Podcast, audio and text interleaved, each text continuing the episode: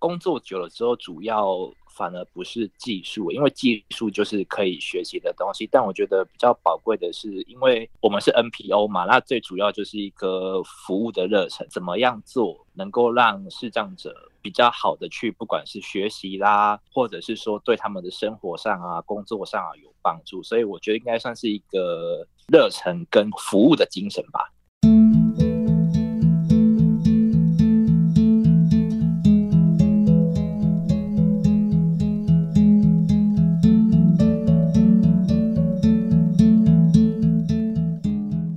朋友，今天忙里偷闲，我们要介绍给大家的是台湾数位有声书推展学会。这个学会最主要是服务视障朋友。那我们邀请到了专案经理吕锦英木炭，以及另外一位是一位视障朋友，在有声书里面担任电脑讲师以及数位工程师张敬伟。我们首先呢，请静伟来跟我们说说，他当时在一百零五年的时候进入到这个学会来学习，后来因为表现太优异了，被留下来工作，一直到现在已经五年的时间了。请静伟来分享一下这段经历喽。因为其实一开始进来的时候，我是被分在我们学会里面的技术发展组，当时除了处理这个声音后制的部分之外，那我的副组长他就是有慢慢的教导我一些资讯类相关的东西，因为我本科系不是资讯相关，那就是他教我之后，那后来包括一些网站的维运啊，或者是说像刚刚提到的那个生活重建分享会的部分，我们其实每一次分享会结束之后，都会把录音档还有文字档上架到这个官网，那就是啊、让当。当时没办法参加的人，之后可以回去听、去去看这个文章这个样子。所以就是呃，其实说工程师嘛，我觉得我自己觉得算算一半啦。嗯，就是还在学习中。那还没有进到这个单位之前呢、啊，你学的是什么呢？我本身读的是中文系，跟这个完全没有相关耶。你是斜杠青年哦。嗯。那建伟来跟我们说说，其实进到这个单位，除了刚开始的学习之外，你这陆陆续续五年的时间，你又新学到什么技术可以服务更多人呢？其实我后来觉得工作久了之后，主要反而不是技术，因为技术就是可以学习的东西。但我觉得比较宝贵的是，因为呃。我们是 NPO 嘛，那最主要就是一个服务的热忱，就是说，因为我们单位也小，那负责的服务的视障者多，所以我们要很有热忱的去去服务，然后要想说怎么样做能够让视障者啊、比较好的去，不管是学习啦，或者是说对他们的生活上啊、工作上啊有帮助，所以我觉得应该算是一个热忱跟服务的精神吧。静伟提到的是一份热情，还有服务的精神。这个不论是在哪一个单位啊，它都是非常非常重要的。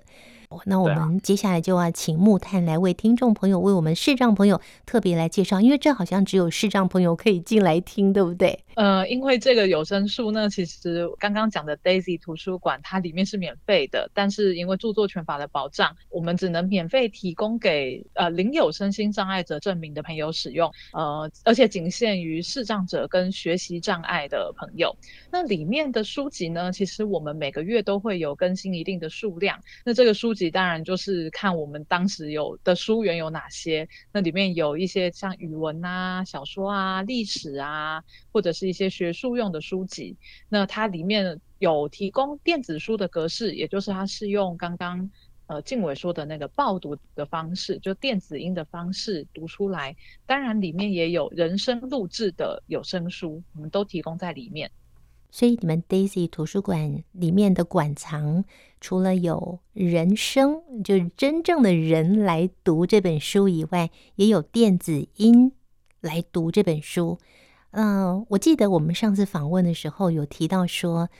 目前连国立空中大学的课本有声书的部分也在你们的 Daisy 图书馆里面喽。内是国立空中大学这个部分，就是我刚刚说的学术型的书籍。那非常感谢国立空中大学给我们呃档案，让我们用转制的方式，就变成是电子报读的形式，呃可以阅读。那像这种学术型的课本啊，这样子特别适合用 DAISY 的方式呈现，因为 DAISY 呢，它是属于可以跳跃章节、跳跃句子的方式来呈现，所以你可以。例如说，你这次你想要找什么重点，你就可以跳到那个地方去做阅读，你就不用把整本书或者是像有声书这样把整个音档听完，你才可以听到重点。哦，就是你想要去哪一页、哪一个章节，它就会带你去。对，您可以看目录啊，诶，我想找的，我想找的知识在第八章，我就可以跳过去。第八章第二节，我就可以跳过去。那像有声书，或者是有些人觉得啊，我自己录制，可是录制的时候，你可能要记得那个时间轴，记得那个音轨，那它就会比较不方便，所以我们才会呃选择使用 DAISY 这个格式。我们相信对于呃视障者来说，他们查找资料是会比较方便的。所以如果是用人声来读的话，就没有这种功能，是吗？呃，应该说人生来读的话，我们比较于偏向在利用，例如说小说或者是比较散文形式的，我们就暂时没有做这样的制作，因为这样的制作在技术成本上非常非常的高。但是呃，事实上在制作这样有声书的时候，它的时间会耗费太多。那我们也觉得，至少我们收到的反应，他们比较不倾向，例如说是会被截断的，所以它可以跳，呃，跳的部分就不会像。教科书那么细，比如说我每一句每一句这样跳，这样子。我们收音机旁边的听众朋友，特别是视障朋友，领有身心障碍的视障朋友才有资格可以进来。另外一个就是学习障碍的，对，那我们会要要求，就是要拍照或者是传真给我们看过之后。我们确认才会开给同名的账号。那赶快告诉我们，用什么样的方法可以成为你们 DAISY 图书馆的成员之一呢？一样搜寻有声书学会的网站，那里面呢有一个 DAISY 专区，那各位可以进去看，就是有一些申请的流程。因为当然还有一些注意事项，还是建议各位阅读之后。在呃用 email 的方式给我们您的身心障碍证明的照片，或者是用传真的方式给我们，那我们就会确认之后，呃会有社工跟你们联系，开通账号权限的工作。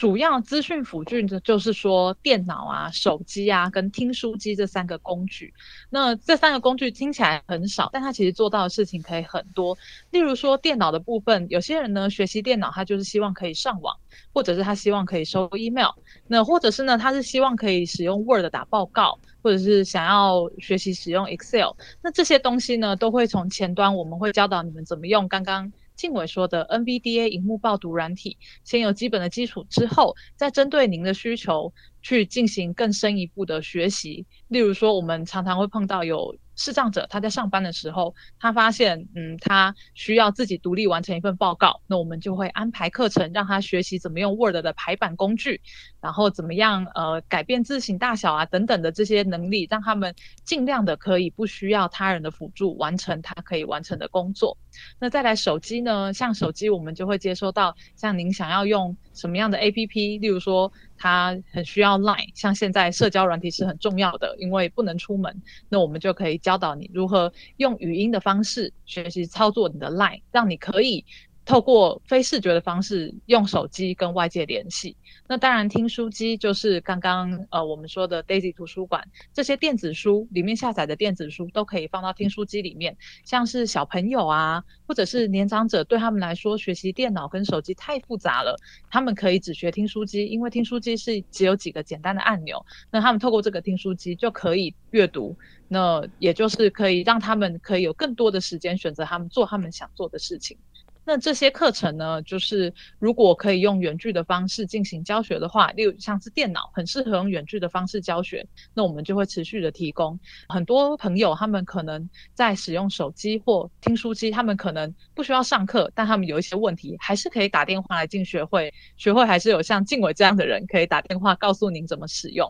那这都主要是我们的服务。所以静伟来跟我们说一下，你在这个教学过程当中，我猜应该也是蛮有成就感的。如果说像我对于那个电脑或者是手机的运用一窍不通，那经过静伟你的说明跟教导之后，哇，我会用了耶，吓吓叫。所以静伟有有这样的经验吗？应该很多吧？你从头到尾教了多少学生用电脑、手机听书机呢？多少个倒是没有统计过，不过我想分享一个，算是一个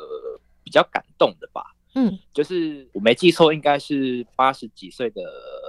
老伯伯长者，他是来学这个听书机的，住在台东，非常非常远。然后他就是因为呃想要听书嘛，然后就是来我们这边学。那刚好就是在他的儿子的陪同下来我们学会。那我觉得说。因为老人家就是也那么不方便，从那么远的地方来，然后教导他这个听书机的使用之后，让他回去能够有一个听书的机会。其实他这个想学习的心让我觉得蛮感动。然后我教了之后也觉得说，哎，蛮不错的，可以服务到他这样。嗯，对，八十几岁的老先生，嗯嗯嗯、那他也是视障朋友吗？是，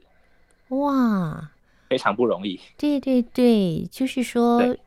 已经八十几岁了，还那么好学啊！希望透过听书机来吸收更多的知识，啊啊、我觉得真的是，呃，可以当做我们的模范呢。如果我们活到八十几岁还那么好学的话，真的是很棒耶。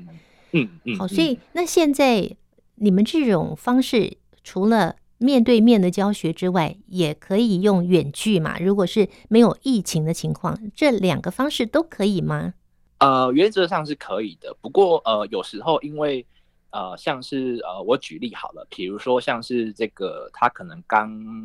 进入视障，可能对键盘的按键的位置不是那么熟悉的话，我们还是会建议说，如果说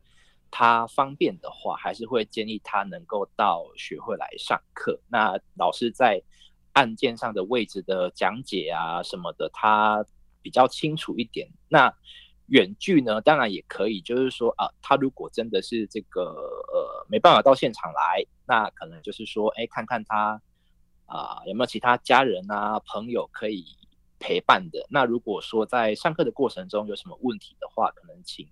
啊，这位陪伴者协助解决，所以原则上两个方法都可以，但是还是说，如果疫情过了，还是希望以能够到学会来为主。这样好，那我们也请木炭来告诉大家，如果有这一种啊，他特别你们标注的是中途视障者数位资讯学习辅具课程吗？那他如果不是中途视障的话，是不是也可以呢？哦，可以哦，只要是视障者就可以。只要领有身心障碍的证明的视障朋友就可以来学习。补、充一下，就是虽然刚刚在说 Daisy 图书馆是需要有证明的，但是我们学会有一个特色，就是如果呃你本身是，例如说医生评断你是有失明的危机，但是你还没有领到手册，你可能也要先做准备，也是可以跟我们申请服务的，因为我们会服务潜在失明的人。那主要是因为我们发现很多人呢，第一个他可能不愿意承认自己的状况，所以他一直没有办法接受服务。第二个呢，还没有到达那个程度，但是他有危机了，他必须要为他的职场多做准备，所以他可能在那个状态下会非常的慌张。那我们就会鼓励说，如果你们在这个状态下就已经希望可以有一点点了解跟准备，那可以先试着申请我们的服务，了解一下你之后需要准备什么事情。所以这个就不一定要有证明了。那除了刚刚说的资讯辅具，其实我们还有提供心理辅导的服务，就是也就是说，如果您是有需求的，但是因为没有证明的话，可以试图跟我们联系的。嗯，那心理辅导这个部分，你们是怎么做的呢？呃，其实心理辅导因为疫情的关系，我们现阶段也是转成线上的方式。那包含像是我们七月份要举办一个成长团体，那所谓成长团体，它是多人的心理辅导的活动，那我们也会转成线上的模式进行连线，然后老师们会在线上带领。但是如果说今天呃疫情过去之后，我们就还是倾向用呃一对一现场的方式进行这样子。不是只有我们期待这个疫情赶快结束，而是我们全球所有的人都很期待什么时候可以控制的下来，让我们恢复以前那样的生活。好，那这个是心理支持的部分啊，不仅对视障朋友，也对视障朋友的家人也会进行这样的服务吗？呃，对，尤其像是我们的成长团体，我们的服务其实很特别的，就是像我刚刚说的潜在失明者，还有刚刚宜家有帮我们带到的陪伴者，都是因为我们发现，其实有一些有需求的人，他不一定有证明，那所以我们就尽力的争取，让这些周围可能有关系的，可以有一个备援、尽早的准备。那像是成长团体的部分，我们非常鼓励陪伴者来参加。因为陪伴者他们可能遇到的压力跟视障者本身是不太一样的，尤其是在这一阵子疫情的状态下，我们会发现陪伴者的压力非常非常的大。所以我们的心辅呢，就是也会鼓励说，如果陪伴者有需求，我们是可以安排的。那疫情阶段我们还是会用原剧的方式，但如果未来有机会到实体的话，也欢迎到我们学会走走。好，台湾数位有声书推展学会已经成立十七年的时间了，虽然今天。在线上跟我们分享的静伟已经服务了五年，而木炭呢，这位专案经理他只有两年，但是呢，他们是非常有热情的在服务着视障朋友。我想请木炭哦，虽然你只有两年，但是我猜这个过程中一定有让你觉得很感动的，就是你们服务了视障朋友之后，他们有一些回馈啦，或是你看到他们的改变呢？我想分享就是我。我们有一次举办一个活动，一个比赛，那有一个先天视障者的小朋友，那因为他家境没有很好。所以他呃来参加比赛的时候，交通也有一点吃力，因为那个他住在彰化，但是我们比赛办在台中，那我们也是鼓励他的爸妈让他来参加。那他的爸妈因为经济状况没有太好，所以其实对于小朋友来参加要花费的时间，他没有办法用在工作上，家长有一点点不谅解。但是那个孩子他其实天生资质非常的好，所以他在比赛中都获得了第一名。那我们当时呢，看到其实是他的家长的改变。他的家长原本是觉得啊，来这个地方好像有一点浪费了一天的时间工作，没有赚到钱。但是他的家长看到他的孩子上台领奖拿到第一名的时候，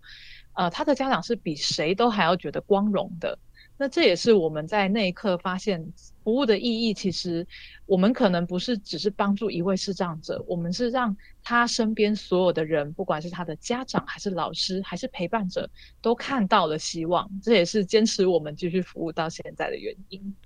这个故事也让我们非常的感动哦，不仅仅是你们有可能改变视障朋友。也会改变视障朋友身旁的人，还有我们现在正在收听着节目的明眼的朋友。好，我想这么棒的一个学会哦，一定需要很多的志工的投入喽。也告诉我们你们需要哪一类的志工，然后有没有什么资格限定啊？有关于志工的部分呢，其实我们现在会比较需要，例如说像线上协助，或者是例如说电子书排版的志工这样子的。那目前如果需要报名的话，都可以写信到我们的客服信箱，那我们会有专人在回信，然后请各位填写报名表单这样。不过疫情期间哈，就是我们目前志工服务也是先停摆啦，跟各位听众透露一下，我们的办公室在万华。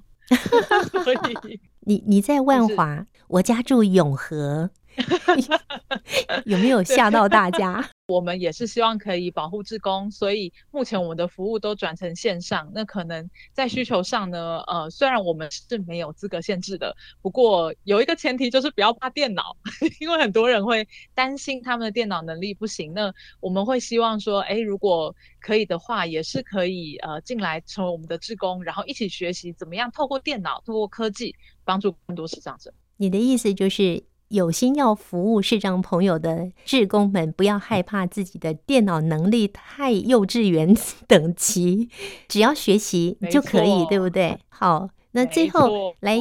静伟，我们节目到最后来听听静伟，静伟，你要给我们收音机旁边的一些视障朋友一句勉励的话，同时呢，也要跟我们明眼的朋友来分享一下视障者最想对大家说的话。给视障者勉励的话，嗯，突然间想到一句很老套的话，但我觉得是还蛮有道理的。天生我材必有用，会这样说是因为其实视障者的确在一般职场上工作蛮困难的，那可能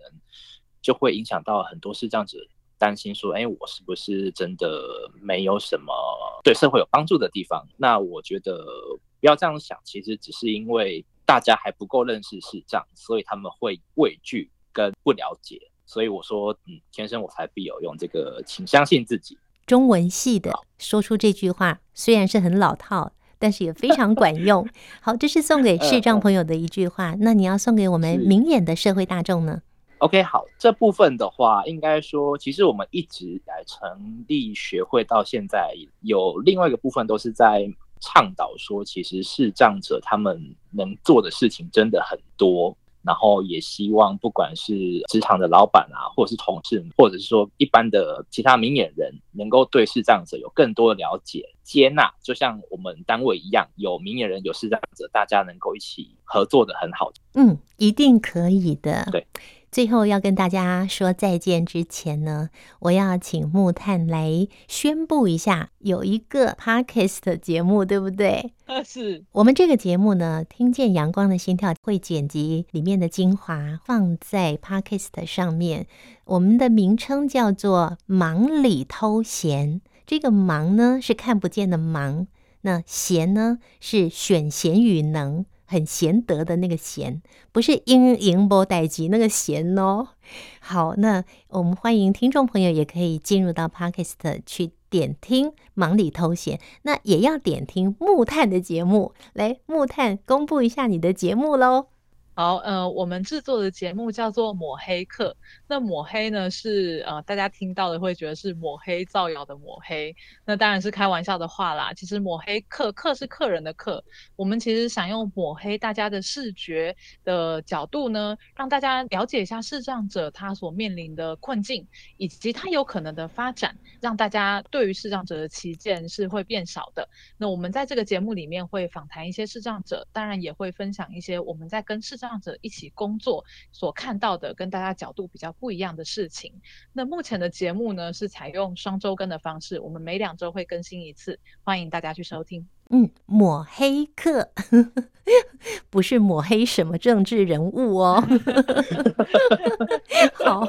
欢迎进入 Podcast 抹黑客，还有我们忙里偷闲。谢谢静伟，还有谢谢木炭，也祝福你们台湾数位有声书推展学会，透过你们的服务，让视障朋友更有能力，也让更多明眼的朋友知道说，其实。视障朋友跟明眼人，除了他们看不见之外呢，是没有什么两样的，能力一样是超强的哟。好，谢谢两位，谢谢。谢谢。